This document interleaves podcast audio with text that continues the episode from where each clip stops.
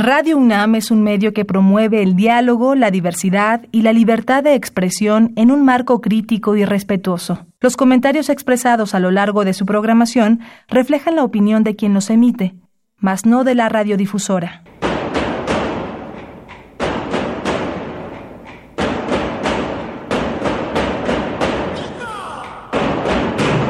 Discrepancias. Atacan a la universidad porque discrepamos. Viva la discrepancia, porque es el espíritu de la universidad.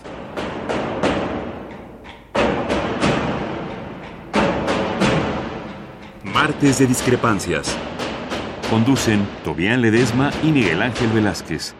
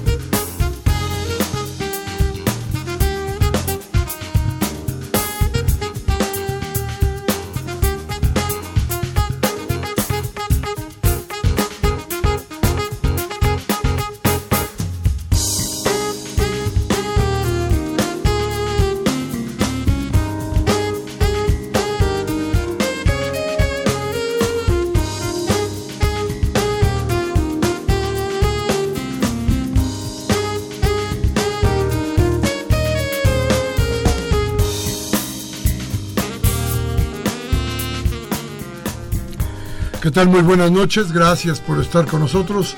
Esto es Discrepancias y estamos transmitiendo desde Radio Universidad, como todos los martes, en esta cita desde hace ya mucho tiempo, con la pretensión siempre de reflexionar y buscar soluciones que nos permitan vivir mejor. Y como de ya desde hace un buen tiempo, con nosotros, Tobián Ledesma, Toby. buenas noches. Muy buenas noches, Miguel Ángel. Un saludo a todo el auditorio. Bueno, desde luego que no podemos pasar por alto que este país y esta ciudad han estado enfrentando una serie de situaciones en las que, bueno, ahí sí nadie tiene la culpa, pero cuyos resultados pueden ser muy graves para lo que venga adelante. Nadie tiene la culpa de que haya temblado como tembló, con la intensidad que usted ya conoce en las formas que se dio, con la destrucción que ha traído para entidades tan pobres como Oaxaca y Chiapas, un poco menos en Tabasco, y Tabasco tampoco es una entidad muy pobre, pero, pero Chiapas y Oaxaca prácticamente destruidos por el temblor. Han pasado años y años y años de gobernadores en Oaxaca, todos priistas, priistas enemigos de los priistas, priistas que se han dedicado a pegarse unos a otros, priistas como, como Murat, que de repente inventó que lo iban a matar un atentado que, que fue el reír de todo el mundo, priistas como Murat que el New York Times denunció por tener fortunas fuera del país, y Murat padre, que ahora tiene a su cachorro, gobernando el estado de Oaxaca, en donde hasta nos, donde nos dicen no ha sido posible por las razones que sean, pero no ha sido posible llevar la ayuda a los lugares que más se necesitan. ¿Qué es lo que tenemos que hacer? Tenemos que hacer desde luego la idea de que somos un pueblo solidario independientemente de lo que suceda con nuestras autoridades. Recuerde usted que la participación ciudadana, el gran progreso en la participación ciudadana, esta interrupción en la vida de la política nacional para dar paso a una nueva forma de acuerdo entre la ciudadanía, se dio precisamente en el sismo de 1985, cuando un presidente como Miguel de la Madrid, un presidente gris, apagado, no podía ni siquiera creer lo que estaba, lo que sus ojos le demandaban. No, no podía creer que se había caído la mitad de la Ciudad de México. No podía creer que se estuviera sufriendo lo que se sufría. O si no lo podía creer, o si más bien si lo creía, no lo aceptaba. Y tardó días en salir a la calle a darse cuenta de veras de lo que estaba pasando en la Ciudad de México, de lo que había pasado en el país. No lo admitía, como no admiten este tipo de gobiernos todas las verdades que encierra la ciudadanía en las calles, en las fábricas, en los campos de cultivo. Ese, ese fue el renacer, la idea del ciudadano luchando por sí mismo, buscando cómo juntaba voluntades para tratar de sobrepasar el sufrimiento que le estaba causando, claro, el temblor, pero también el olvido de la autoridad. Y vamos a decir el olvido, ¿por qué razón? Porque no es nada más el chiste de que se elija a quién va a gobernar, sino de que el que gobierna tenga la obligación de tener el cuidado suficiente sobre sus gobernados. Miguel de la Madrid rechazó entonces hacerse cargo del grave problema. Hoy, hoy se aprendió la lección. Se aprendió la lección y hoy están todos los secretarios, todo el gabinete, todo el PRI, volcado en Chiapas y en, y en Oaxaca, tratando de resolver el problema que se presentó con la falta, por ejemplo, de viviendas, de agua, de alimento, de todos, o de todo, mejor dicho. Pero déjeme decirle algo. Esta falta, esto, esta pobreza de estas dos entidades hoy agudizada por el temblor es de siempre. Hace muchos, muchos años que la pobreza llegó a sus límites a la desgracia total, tanto en Oaxaca como en Chiapas. De nada sirvió, y usted con mucho cariño dirá lo contrario, pero de nada sirvió el levantamiento de los zapatistas porque a final de cuentas nada se compuso. Porque a final de cuentas no fue más que otra llamarada de petate, otro intento de robarle a la lucha institucional por el poder las posibilidades de poder ganar. Todo esto es lo que ha ocurrido en torno, en el entorno de, un, de una desgracia como la que hoy vive en Chiapas y Oaxaca principalmente. Quiero decirle que tampoco olvido que en la Ciudad de México hubo una lluvia, una tromba, se dijo, que pues desgració la parte sur de la ciudad. Así es. Y que metió en problemas a todo el mundo. Curiosamente, eh, también las autoridades de la Ciudad de México reaccionaron hasta el día siguiente. Sí, de hecho, bueno, yo, eh, mis papás viven en el sur de la Ciudad de México, otras personas que conozco, estábamos todas juntas. No pudimos llegar hasta pasada la medianoche en mi caso y otras no pudieron llegar en su totalidad a sus casas y muchas se tuvieron que transportar en como camiones que pasaban y querían ayudar a la gente a pasar, pero todo lo que era la zona de La Joya y todo el sur de la ciudad de Xochimilco era completamente inaccesible. Sí, y ahí fíjese usted que no, no reaccionaron a tiempo, yo creo a tiempo, me refiero a que no estuvieron en el momento preciso, es decir, al término de la lluvia debería de haber estado ahí Miguel Ángel Mancera junto con su gabinete tratando de resolver el asunto. Es difícil, yo entiendo que es muy difícil para un mandatario, el que sea en estos tiempos, enfrentarse a la población porque la, porque la población demanda, porque la población regaña, porque la población no olvida.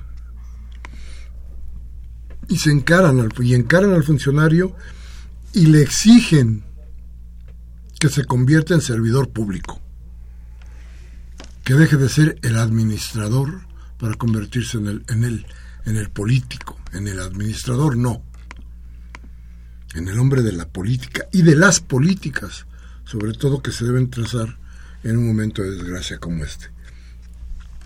¿Qué ha sucedido? ¿Qué está sucediendo? Hay puentes aéreos, hay solidaridad por todas partes, pero quiero decirle algo, creo que es muy difícil, muy difícil que la desgracia de Chiapas y de Oaxaca, que vienen desde la conquista, se puedan solucionar ahora. Bien, pues muchas gracias por estar con nosotros. Gracias por estar aquí en Radio UNAM, en este programa que es Discrepancias, en donde con mucho gusto trataremos de darle información para que haga usted la reflexión más conveniente para su vida. Los teléfonos 55 36 8989. Nuestra alada sin costo 01 800 50 52 688. Vamos al corte y regresamos.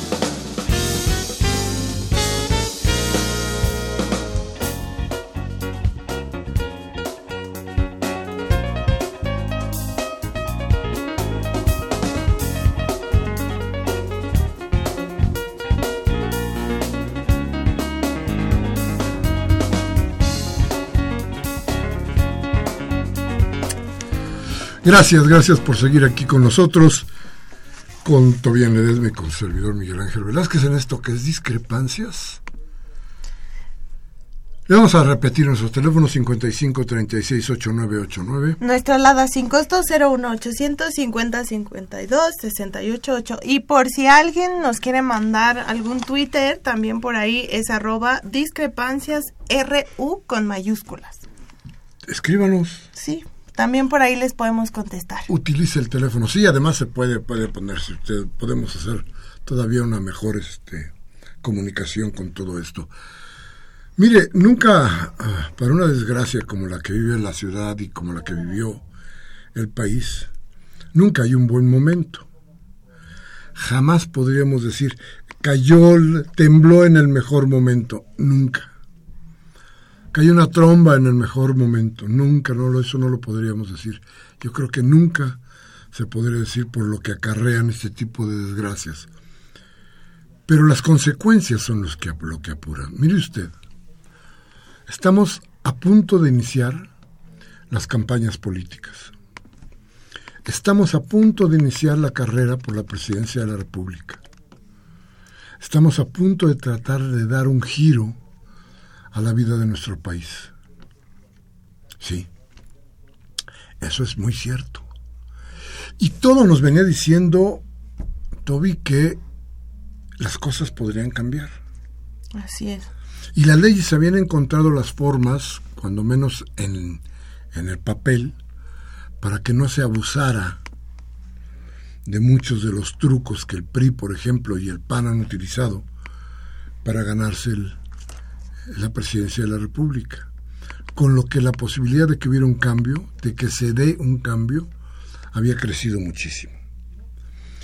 Y permíteme que lo, permítame que lo diga incondicional y que diga había crecido mucho, porque hoy no sé qué va a pasar. Fíjese usted bien, todos los servicios de todo el país están volcados en la ayuda a la gente de Chiapas y Oaxaca. que bueno. ¿Sabe en qué se va a convertir eso? En propaganda política. Y el momento se presta. Y no podemos decir que no. Porque a final de cuentas irán los funcionarios a dar la cara a cada uno de los lugares donde hubo una desgracia y eso servirá como propaganda para sus propios fines. Y eso, claro, que va a golpear la posibilidad que está de la que estábamos platicando antes. De hecho, perdón que te interrumpa. Estaba platicando con un amigo que su familia es del Istmo, donde es una de las zonas, de hecho es la zona con más daños, eh, tanto de, eh, económicos como pérdidas humanas. Y lo que se reporta es que hay zonas en las donde no está llegando la ayuda, que todo se está quedando centralizado en una parte y que algunos políticos y políticas ya están echando mano, ¿no? De, de sus redes, ¿no? De para hacer llegar hacer llegar entre comillas la ayuda a las personas porque ya lo están intercambiando como favores políticos con todo lo que se está llevando a estos estados y que incluso se está buscando que se organicen defensas, autodefensas, porque ya se están dando casos de rapiña y de robo en algunas casas, porque algunas familias están en refugios o se fueron todos a una sola parte y los y los gobiernos de los estados, los gobiernos municipales no están respondiendo. Entonces se están dando ya estos casos, empezó apenas estos días, es algo que no ha salido en las noticias, que son reportes de la gente que está ahí, que reporta a través de sus familiares aquí en la Ciudad de México.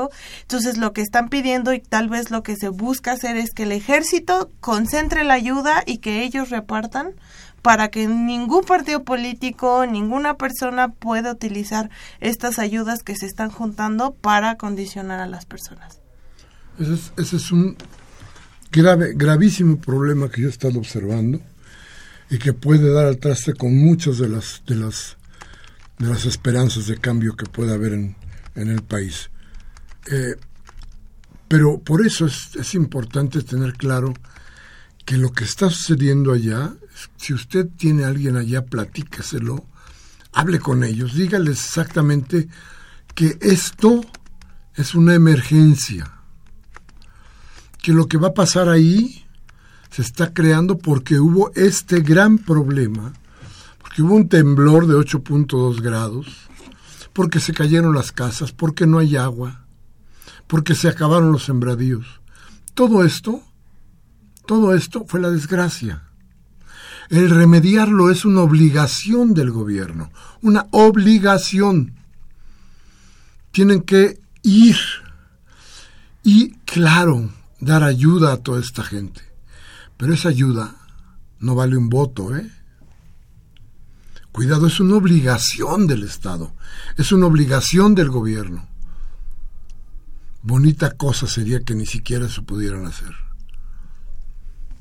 Entonces, si usted tiene, tiene por ahí, dígales que no se vayan a tontar, que no crean que la desgracia que regularmente levanta, levanta muchos eh, muchas fantasías, sí.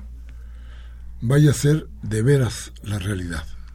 La realidad usted la ha vivido, por ejemplo, en los últimos sexenios día con día. La realidad es que este gobierno es el que ha tenido más muertos.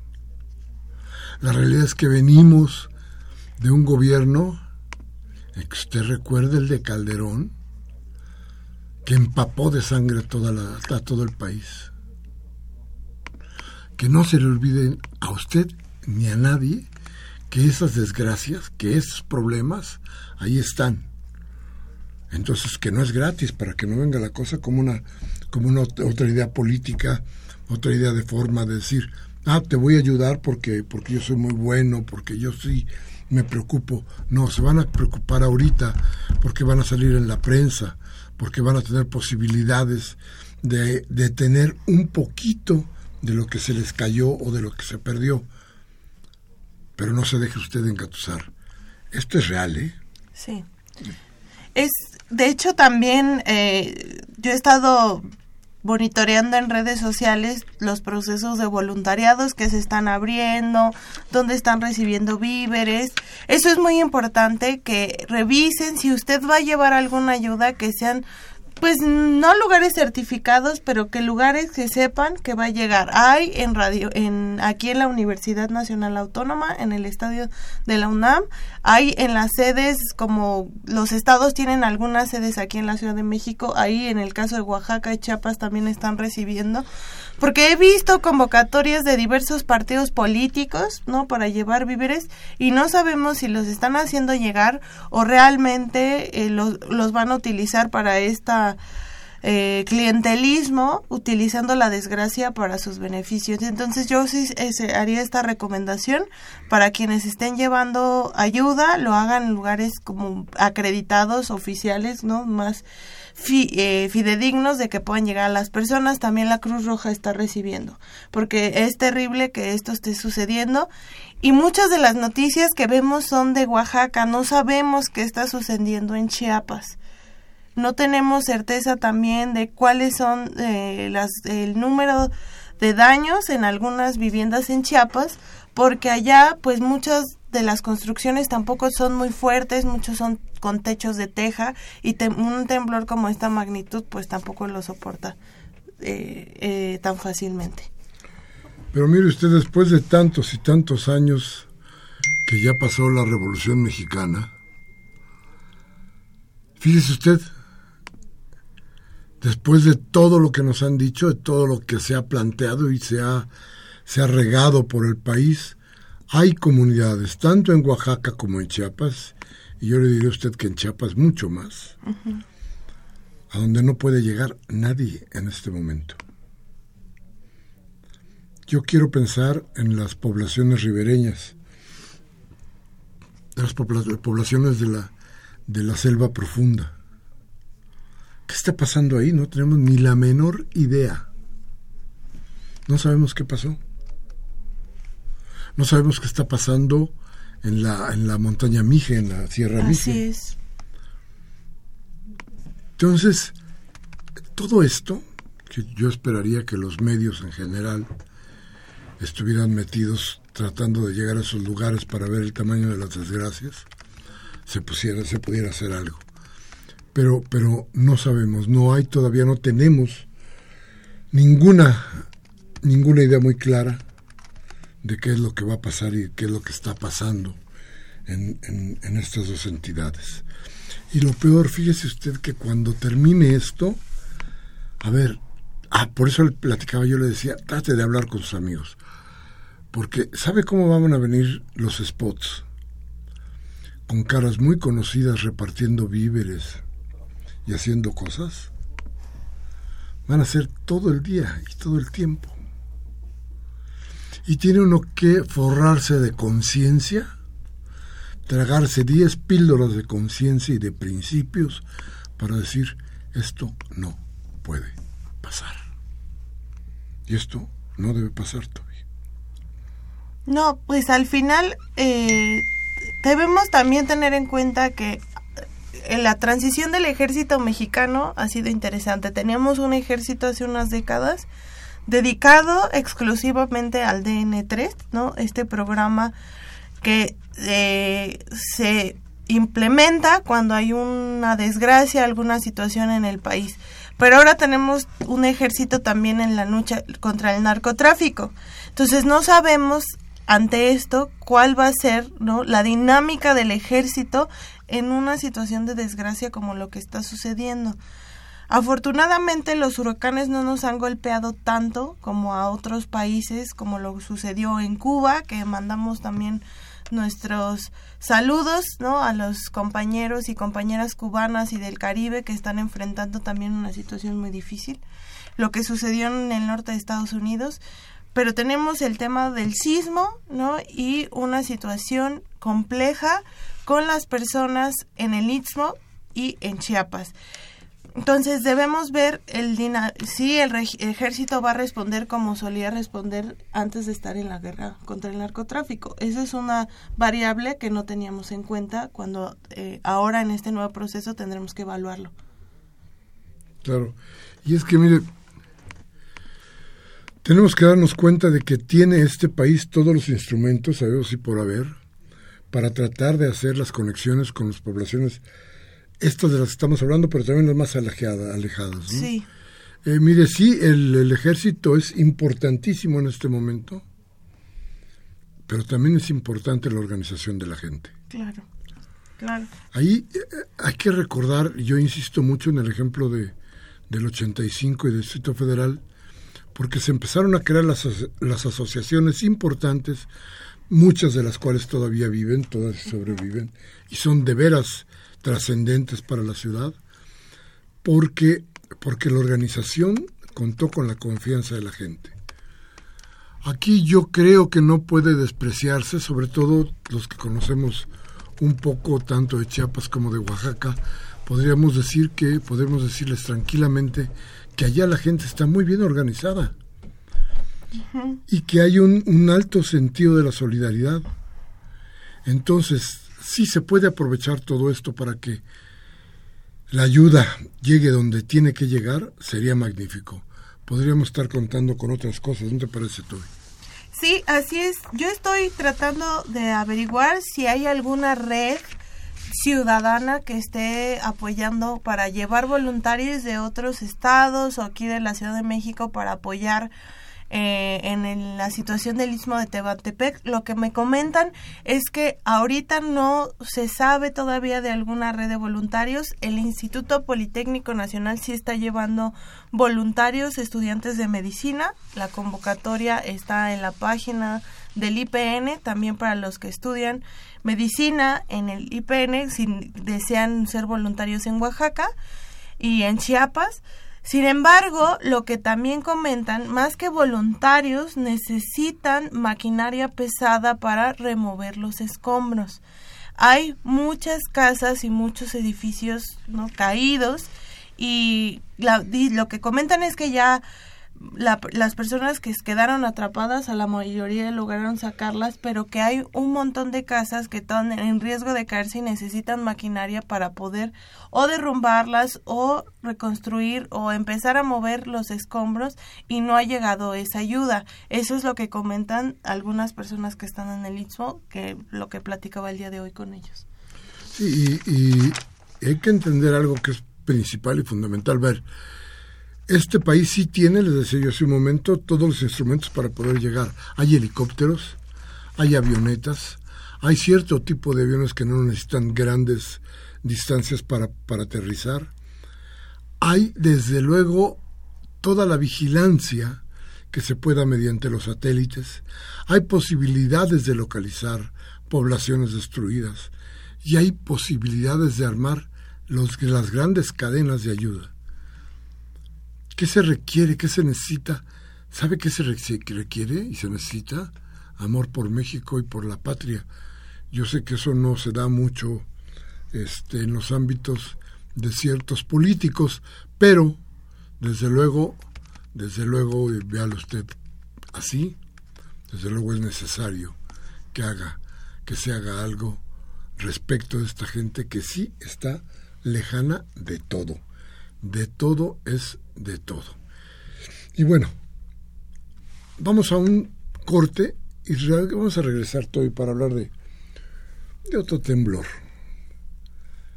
del temblor de los partidos políticos, que está como de 9 grados. Sí, se, se está arrasando todo a su paso. Vamos al corte y regresamos.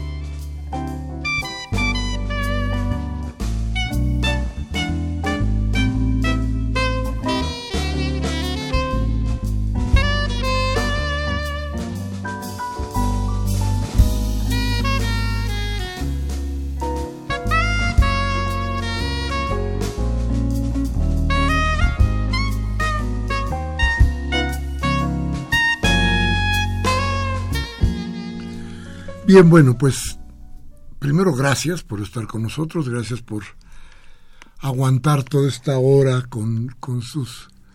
Bueno, con nosotros yo creo que somos buenos amigos ya, después de tanto tiempo, de tantas horas de transmisión, de tantas ideas compartidas. Yo creo que usted y yo ya tenemos, y desde luego Toby, una amistad profunda con todos ustedes. Esa amistad que nace precisamente de esto, de platicarnos las cosas profundas y de buscar, cuando menos en la teoría, cuando menos en la plática, las soluciones que nos permitan tratar de ser mejores. Eh, tenemos frente a nosotros, decía yo hace un momento, Toby, la nueva elección. Así es. Aunque todavía no empieza el 18, ya hemos comentado aquí que el 17 no existe, porque el 17 se lo tragaron los políticos casi al principio y todo ha sido saber y ver cómo le van a hacer para el 18, es decir, el 18 empezó al iniciar el 17. Así es, bueno, oficialmente el proceso electoral del 2018 ya empezó, es decir, ya en el INE, si usted quiere, si usted quiere consultar qué viene en los próximos meses, ahí puede consultar todo el calendario, pero oficialmente ya está aquí el proceso. Y ya está, ya, ya lo tenemos andando y tenemos una serie de cosas increíbles que bueno, usted ya tiene rato mirándolas.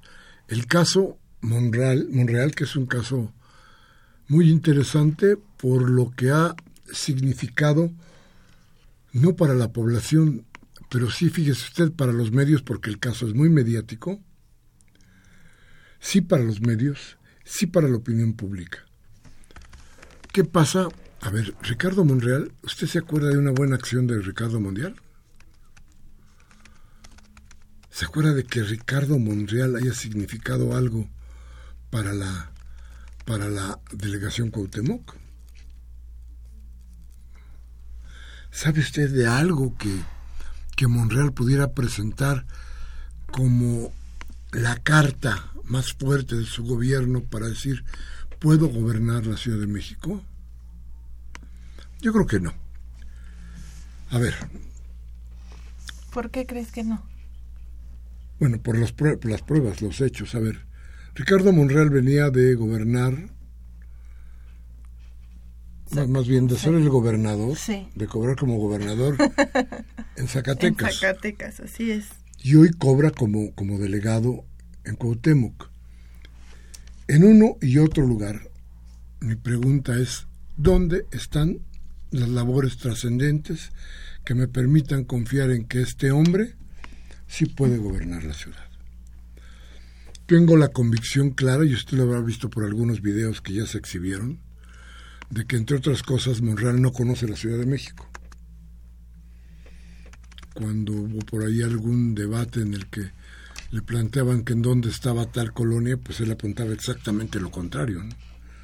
No, hay idea. Entonces, quiere, quiere gobernar porque su necesidad de alimentar el ego es muy grande. Pero esto ha venido a ponerle un signo de interrogación a los partidos políticos. ¿Por qué? Bueno, a ver, Morena hace una encuesta y la encuesta la pierde Monreal. Monreal no cree en la encuesta. Entonces pide que se reponga. Morena, que sí confía en Morena, dice no la reponemos. Y entonces Monreal dice no sentirse satisfecho y como habíamos comentado aquí desde hace mucho, Monreal decide que mejor se va del partido. O cuando menos va a intentar irse, no, no soy muy seguro de eso. Pero a ver, que también habíamos dicho que iba a tratar de irse, pero que iba a aguantar hasta donde pudiera para ver si lo corrían y se volvía víctima, ¿no? No sucedió y entonces no sucedió por algo, porque ya tiene que entrarle a alguna otra medición. A ver, el PRD seguramente llevará como candidata a Alejandra Barrales. El PAN dicen algunos que llevará a Xochil Gálvez. Yo recuerdo que Xochil Gálvez dijo que ella iba a apoyar con todo a Claudia Sheinbaum si ella era la candidata de Morena. Entonces no vería yo muy congruente que después de lo que dijo eh, fuera la candidata del PAN, pero en el panismo ya sabe usted que nunca hay una palabra, una palabra firme, ¿no? Confiable. Y luego queda el MC. El movimiento ciudadano tiene sus propias condiciones y sus propios movimientos y sus propias ideas. Dante Delgado, el dirigente de ese partido, ha dicho por todos lados a quien lo quiera oír y a quien no le quiera oír que él es muy amigo de Ricardo Monreal. Y que parte de la idea de estar dentro del frente, frente ¿qué se llama? Frente Ciudadano no, Frente Democrático. Auténtico, auténtico, democrático, ¿no? O alguna cosa así. Bueno, esa cosa que, están... Sí. Esa entelequia que están levantando, este, bueno, en, en una parte, ahí, en el FAD, tendrá el MC su propio candidato. ¿Quién es el candidato del FAD? Desde luego, Ricardo Monreal. Se enfrentará entonces a tres, a otras dos fuerzas. Digo dos porque me parece que el PRD tendrá ya un acuerdo muy avanzado con, eh, con Nueva Alianza, con el Verde e incluso con el PT para la Ciudad de México. Y estas fuerzas en conjunto irían con Barrales. Quedaría suelto entonces el MC y el MC, insisto, propondrá a Ricardo Monreal. ¿Qué va a pasar cuando salgan los resultados de la encuesta? Yo creo que serán que, que, Barrales va a ganar la, la encuesta, dadas las condiciones que le estamos platicando, y entonces Monreal dirá que se repita la encuesta porque no gane. Pero, ¿qué esperan? De verdad me, la gente tiene memoria. Me parece de un insulto que piensen que la gente no se va a acordar, tanto Monreal como la alianza con el PAN, que la gente no se va a acordar de los 12 años de gobierno del PAN y no se va a acordar de que Monreal ha estado de un partido político a otro, ¿no? Buscando siempre mantener su su, su status quo en, de poder, ¿no? Y ¿De verdad piensan que la gente no se va a dar cuenta? ¿Cree Monreal que bajo las dinámicas que está llevando en este momento la gente va a votar por él? Yo no sé cuando empiezan a negociar estos espacios de qué manera y cómo se imaginan que se comporta la ciudadanía, pero me parece ofensivo ¿no? lo que están haciendo y que traten a la gente de esa manera. Yo le platicaba ayer, o le preguntaba más bien ayer a un a un ínclito perredista. Decía yo, qué poca memoria. ¿Ya no se acuerdan de sus muertos? De esos que nos dijeron 20 veces en la propaganda política. Ya no se acuerdan todos, una cantidad increíble de muertos. ¿A manos de quién? De priistas y de panistas. De la persecución, de la marginación, de lo que han dicho del PRD, lo que le han acusado. El PRD en cierto momento fue un demonio para la derecha. ¿Se acuerda usted de aquello de Andrés Manuel es un peligro para México, que inventó el PAN? Y un año después estaba matando mexicanos. ¿Se acuerda usted de eso? Acuérdese bien. Yo le decía a los, a los periodistas, por favor, ¿dónde está su memoria? ¿Cómo es posible que hoy se sienten a la mesa a tomarse de la mano con los panistas? La gente que ha renunciado y que seguirá renunciando al PRD, yo creo que tiene una alta razón cuando dice o cuando argumenta que su salida se debe principalmente a que no puede haber congruencia de un partido como el que ellos fundaron contra una cosa tan terrible como la alianza que están proponiendo y que es la continuación, ya se ha dicho mucho y no se olvide usted, es la continuación del pacto por México con el que ya sabe usted cómo nos ha ido hasta ahora, ¿no te parece, Tori?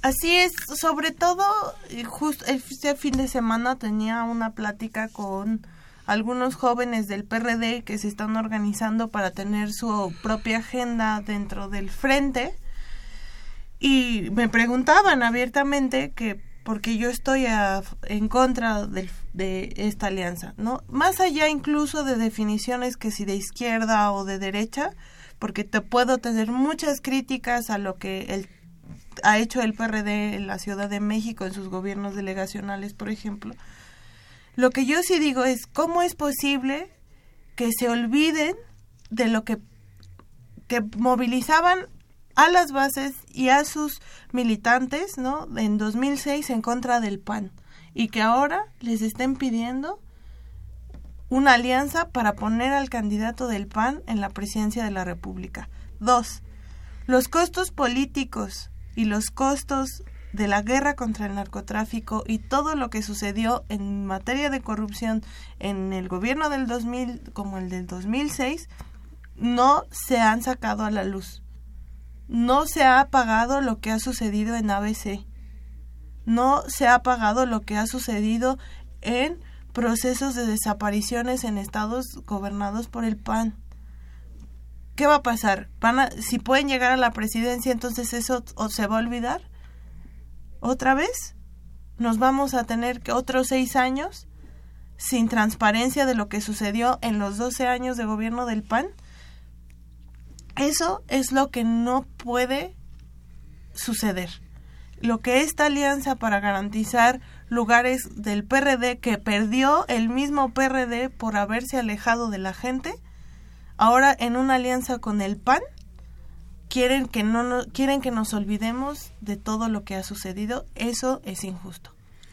Y fíjense si nos ponemos a pensar un poquito qué es lo que están tratando.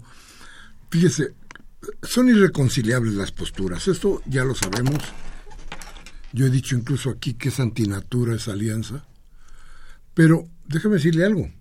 ¿Qué están buscando qué están buscando obtener uno y otro? A ver, lo que pasa es que al PRD no le alcanza toda la lana que le da el gobierno para, para poder comprar una elección. Al PAN tampoco. Pero si todos estos de los que ya hemos hablado juntan los dineros que les da el gobierno para poder comprar una elección, a lo mejor sí les alcanza. A lo mejor les alcanza tanto como para no invitar al PRI. Pero si en su momento se requiere, y ojo, esto puede suceder, no digo que sea cierto, pero puede suceder.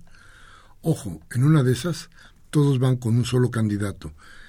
Déjeme decirle que eh, el secretario de Hacienda, que fue panista, y usted tiene que tenerlo en, la cabeza, eh, el señor Mid, o Meade, ese tipo fue panista. Ese tipo o sirvió al PAN y sirvió al PRI o sirve al PRI. Pero hasta donde me dicen a mí, no está afiliado a ningún partido. Entonces la sorpresa sería que nos lo lanzaran como un candidato ciudadano. Y la ciudadanía se presta para que nos hagan cualquier tipo de chanchullo. Entonces tengamos en cuenta que eso no puede tampoco ocurrir. ¿Y por qué? Porque entonces tendríamos el dinero del PRI, el del PAN y el del PRD, más los que se sumen, para tratarle de ganar a la voluntad popular. ¿A quién? A la gente que quiera hacer el cambio. ¿Por qué quieren todo ese dinero? Porque el voto va a estar caro, carísimo. ¿Y sabe por qué va a estar muy caro? Porque la gente no se va a dejar convencer fácilmente por lo que ha vivido. Esto, la desgracia de este gobierno, ah, va a encarecer terriblemente el voto. Y solamente juntando todos los miles de millones de pesos que seguramente van a tener, podrán comprar la elección. Nada podrá ser creíble si todos estos partidos no se juntan para comprar votos. Cuidado. Eso es lo que nos tienen, nos tienen preparados, creo, estos cuates. ¿eh? Sí, quiero leer para solo vean como el, a lo que me refiero con lo ofensivo de lo que creen que no tenemos memoria. Esto lo encontré en un artículo sobre los análisis de las campañas en 2006 y dice, ¿no?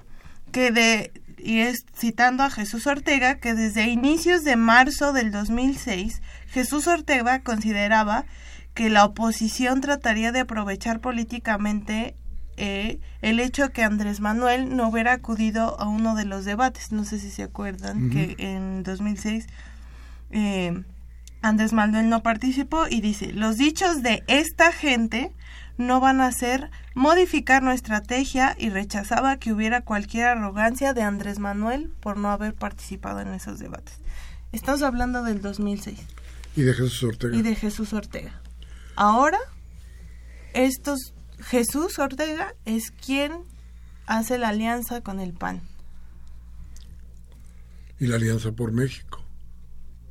Entonces, ¿a qué están jugando? ¿Qué piensan crear con una dinámica así de partidos políticos?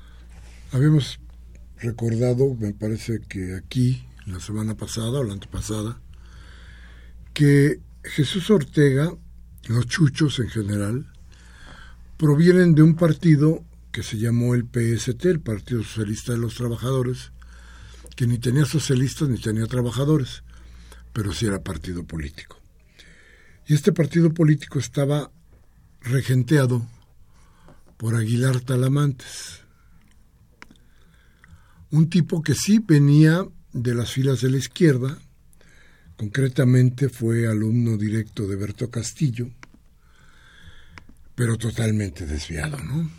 Entonces el tipo creó el al PST, que empezó jalando fuerte y después se fue deshaciendo de todo lo que significaba el socialismo para irse pegando cada vez más a la derecha. Y terminó siendo lo que todos conocíamos como partido satélite, es decir, los partidos que ayudan a los partidos grandes a obtener más votos y a obtener más lugares. Eso terminó siendo el PST, que después, si usted se acuerda, cuando vieron la posibilidad de que Cárdenas realmente se convirtiera en el presidente de la República, crearon el Frente Cardenista. Y el Frente Cardenista subsistió con gente como Jesús Ortega, como Jesús Zambrano y como todos los demás. ¿Qué sucedió después, Toby? Que después del Frente Cardenista se creó el, el PRD y dentro de la piñata pues venían los chuchos. Y los chuchos ya traían la enseñanza y la idea de que tenía que convertirse al PRD, seguramente la tenían, en un partido satélite. Hacia allá van, pobre PRD, pero bueno, así lo escogieron quienes están en el poder y así lo escogieron sus militantes que no supieron dar la lucha para tratar de prevenir o cuando menos acabar con esto tan terrible que ha sucedido en ese partido. Vamos a ir a un corte, teléfono 5536-8989. Nuestra alada sin costo 01800 50 52 688. Y vamos a regresar con sus llamadas que son lo más importante de este programa.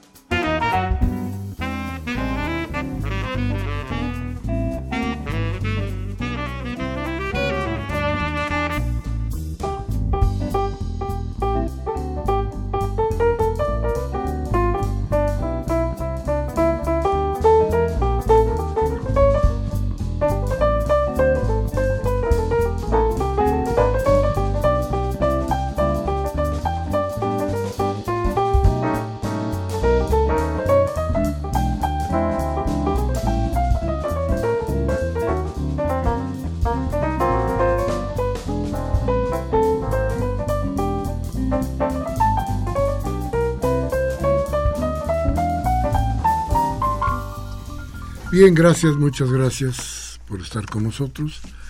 Gracias por sus llamadas. Gracias por su presencia aquí en Discrepancias. Y vamos entonces con las llamadas. Toby. De Augusto Holguín de Coyoacán. Es necesario ante la urgencia que el presupuesto de los partidos políticos se los quiten y que se los den para la reconstrucción de Oaxaca. La rebeldía que existe en Chiapas, Oaxaca y Guerrero es por hambre, es por hambre. No podemos resolver esa situación si no se acaba con la hambruna.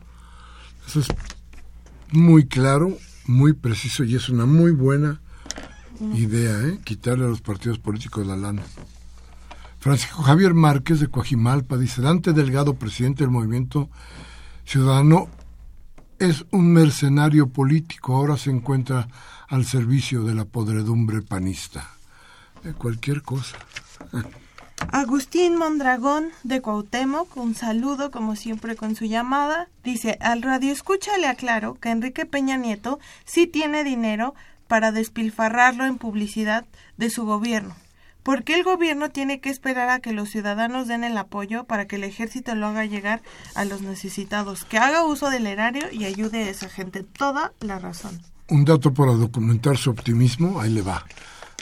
El Senado en 10 meses ganó, gastó 2.24 millones de pesos solamente en imagen. ah, y otra, que cree, aplazaron el nombramiento del fiscal. No, para que vaya usted viendo cómo están las cosas.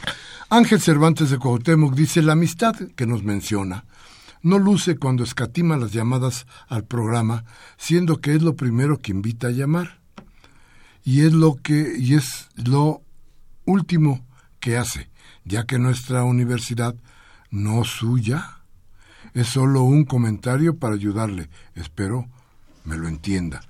Mire, con todo gusto, el, tratar de que sea al final las llamadas es para dar oportunidad de tener el acopio de todas las ideas que ustedes nos mandan y poderlo dar uno tras otro sin interrumpir las ideas que ustedes tienen sobre el asunto no escatimo ninguna llamada.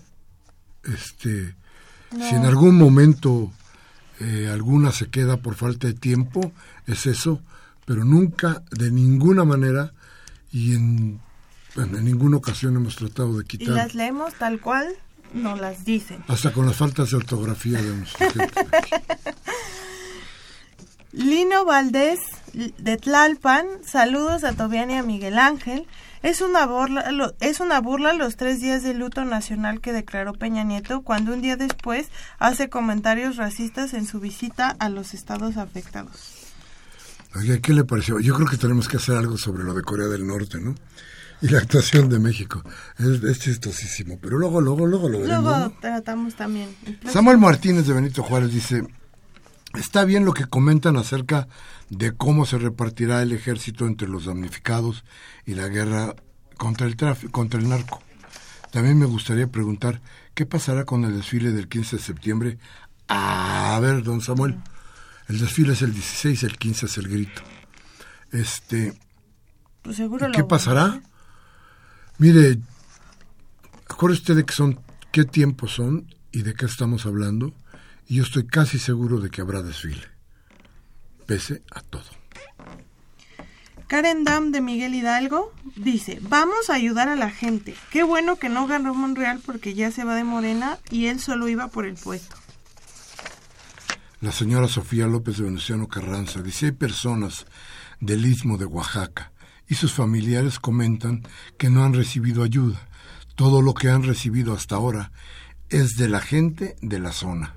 Tengo desconfianza en que los víveres lleguen mucho más a los, a los depósitos bancarios.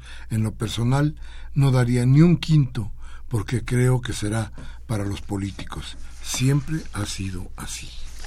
Manuel Munguía de Iztapalapa, un saludo, como siempre, con su atenta llamada. Dice, México, como muchos pueblos del mundo, no necesitan partidos políticos y menos presidentes y congresos que no sirven más que para, privatizar la política que es pública por excelencia, robar la riqueza de las naciones y vivir a costillas de todos, haciendo del poder violencia pura, guerras y muertes. ¿Se han preguntado de dónde sale el dinero que se les paga y con el que mantienen ese brutal y estúpido sistema de hipocresía llamado democracia, en el que menos, en lo que menos hay, lo que menos hay es libertad, soberanía e independencia?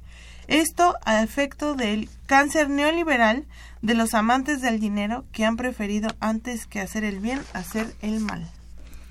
Gracias al maestro Munguía. José Ayala Montoyo de Venustiano Carranza. Deberían llevarse todas las constructoras de la Ciudad de México que hagan casas allá en Oaxaca. Aquí ya no hay, ya hay demasiados departamentos para los ricos. Ajá, mire, sí, don José, sería muy buena idea, pero ¿sabe cuándo van a ir estos güeyes? Jamás.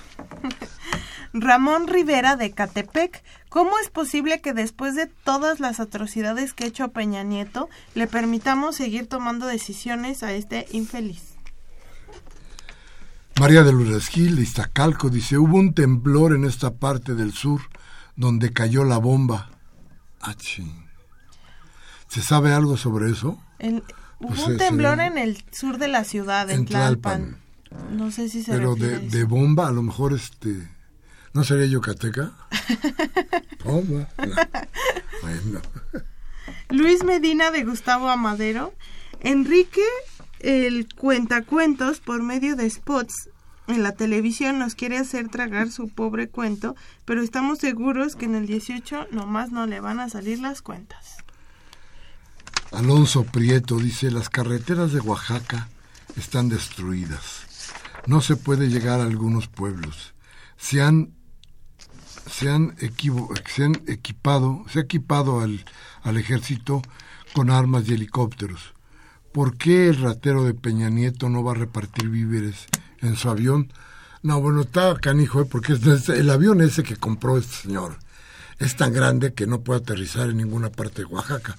Tal vez en el aeropuerto internacional Benito Juárez, pero Benito Juárez se llama el de Oaxaca, creo que sí, ¿verdad? En Oaxaca todo se llama Benito Todo se llama Benito Juárez. Javier Campos de Benito Juárez dice, mira, además. Dice, así como están las cosas y por respeto a la nación y a los habitantes deberían de suspender las mediáticas fiestas patrias y los anuncios del Ego Salinas Peña Televisa, ya que su palabra favorita es lo bueno cuenta. ¿Pero en qué sentido? Un saludo al personal, muchas gracias. Y la señora Servín nos dice desde la Cuauhtémoc, para felicitar, muchas gracias, muchísimas gracias Dice, ¿han probado la sopa de piedra? La gente más pobre eso es lo que come. Cuando hice mi servicio en Oaxaca lo pude ver. Es muy, muy triste la situación en la que nos tienen nuestros gobernantes y en la que no deberíamos de seguir y que no deberíamos seguir si las cosas van bien. Pues muchas gracias a todos por estar con nosotros. No nos queda ninguna llamada. Niños, no tenemos ninguna llamada. Se acabaron las llamadas. Muchas gracias, Toby. Gracias a ustedes por estar con nosotros. Hoy, martes 12 de septiembre del 17, Humberto Sánchez Castrejón estuvo en los controles técnicos, Mariana Mondragón y Leonel Quintero en la asistencia de producción y Baltasar Domínguez rompe récord, ya tiene dos programas seguidos en discrepancias. Así es que un aplauso ya, al tercero le compraremos pastelito. Por lo pronto, muchas gracias a usted por estar con nosotros, muchas gracias por sus llamadas y para el próximo martes. Aquí nos vemos.